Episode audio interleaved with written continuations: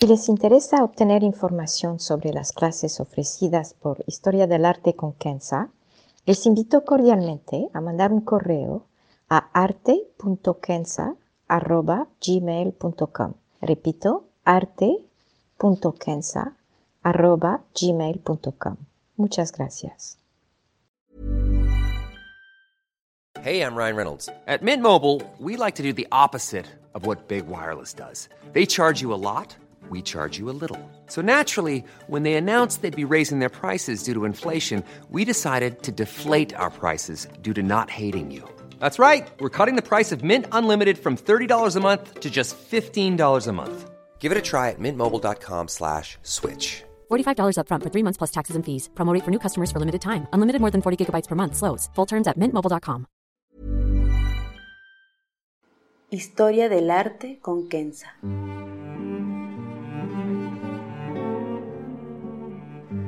Una serie sobre el arte a través de la historia y las culturas. Se presentarán obras que trascienden el tiempo por su belleza y por lo que nos cuenta. Obras que encienden el asombro. Eh, buenos días, uh, me da mucho gusto estar de regreso con ustedes.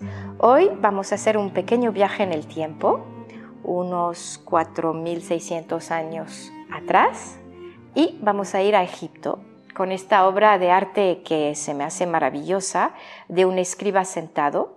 Es de la dinastía 4, que data entonces de 2600-2350 a.C. Es una estatua de caliza pintada con ojos incrustados de cobre y cristal. Mide más o menos 54 centímetros de alto y se encuentra en el Louvre, en París. Hablar del arte de la civilización antigua egipcia no se puede hacer en unos minutos y espero poder hacer otro podcast sobre el tema con otra obra de arte en el futuro. Pero hoy lo que voy a hacer, o tratar de hacer, es darles una muy breve introducción sobre esta preciosa estatua de este escriba de más de 4.600 años. Siempre he tenido una fascinación por la civilización egipcia. Hablaría en realidad de cariño más que de fascinación. De hecho, cuando tenía unos ocho años, tomé por varios años clases particulares en Le Louvre con mi hermana. Le Louvre guarda, como quizás lo saben, una de las mayores colecciones de arte antiguo egipcio fuera de Egipto. En estos tiempos no había la pirámide de vidrio y el espacio de exposición era relativamente reducido. La maestra nos llevaba al sótano y me acuerdo de poder ver y hasta tocar obras de gran belleza de egipcio.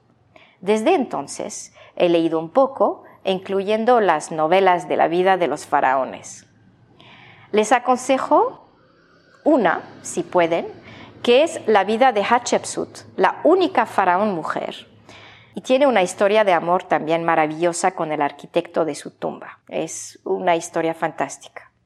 Regresando al arte, para entender la civilización egipcia, hay que entender que mientras que las civilizaciones antiguas del Medio Oriente y del Mediterráneo como de Mesopotamia con los sumarios o los persas o hasta los griegos, eran conocidas por su gran variedad cultural, la civilización egipcia se caracteriza por una gran uniformidad a lo largo de sus más de 4.500 años de existencia. Tienen que saber también que todo este arte era desconocido hasta el siglo XIX. Hoy la conocemos pero aparte obviamente de las pirámides, no se sabía nada de esta civilización. Todo empezó con la campaña militar de Napoleón en 1798 y más adelante cuando en 1826 el francés Champollion logró descifrar los jeroglíficos. En la medida en que se abrían las pirámides, se encontraban más y más artefactos que hablaban de una civilización sumamente sofisticada, donde el arte y la belleza en general tenían un lugar privilegiado.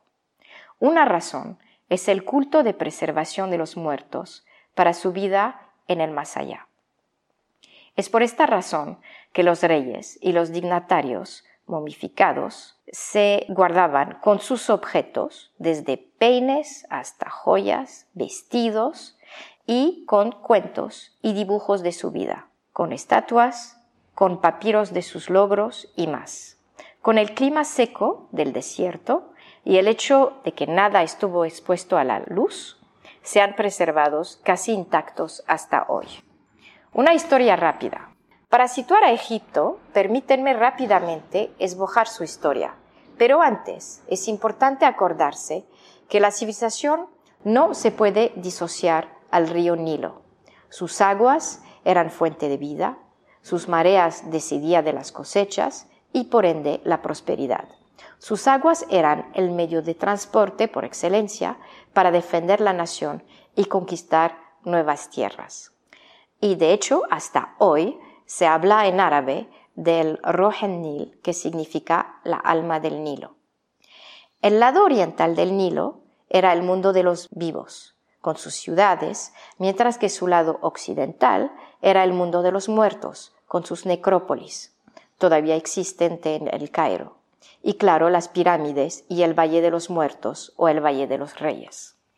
Se puede dividir la historia de Egipto antigua en cinco grandes partes. La primera dinastía, estamos hablando 3100 a.C., cuando se unió la parte alta, sur, y la parte baja, norte, del territorio alrededor del Nilo, y que los monarcas en aquel entonces se establecen como entes divinas.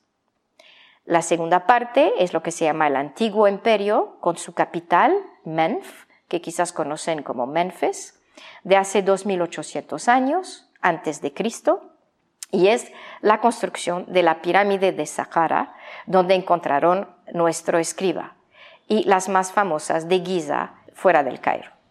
Después es el imperio mediano, unos 2000 años antes de Cristo, que es la época de oro del arte con sus estatuas y joyas. El nuevo imperio, unos 1500 antes de Cristo, que es la época que todo el mundo conoce por sus grandes faraones, como Tutmosis, Tutankamón, Ramsés. Es la época de los grandes proyectos arquitectónicos. Y finalmente, el último milenio antes de Cristo, con la entrada de pueblos del Oriente, la conquista de Alejandro Magno en 332 a.C., que impuso los faraos griegos, cuyo último o última, tendría que decir, fue por supuesto Cleopatra, vencida en el año 30 a.C. Entonces Egipto se vuelve parte del Imperio Romano, los cristianos llegan más o menos al principio del primer siglo y con ellos se destruyen casi todos los templos egipcios, griegos y romanos existentes, dejando solamente las pirámides intactas.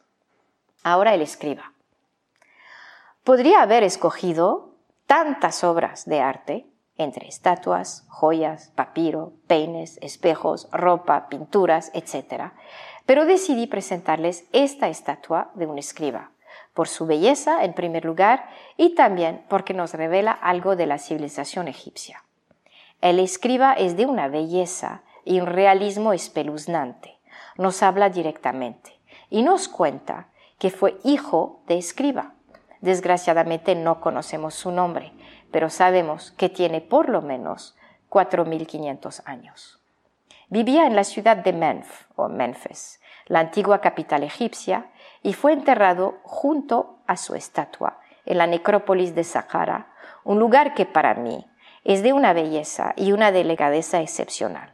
Está a unos 30 kilómetros al sur de Cairo y allá se encuentra la primera pirámide jamás construida. Nuestro amigo escriba era el único en la sociedad a poder leer y escribir. Era su privilegio y nadie, ni los faraones, ni los consejeros del faraón tenían este privilegio. Así que todos los acontecimientos pasaban por su tinta. Las campañas militares, las cosechas, el comercio, etc.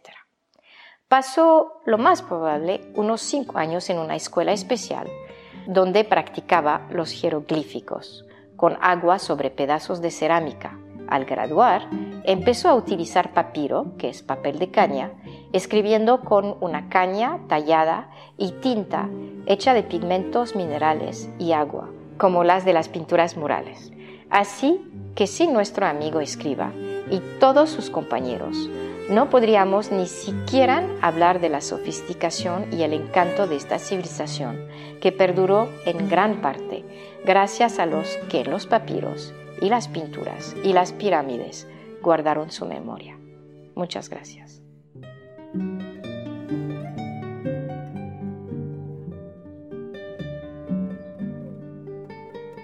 Historia del arte con Kenza.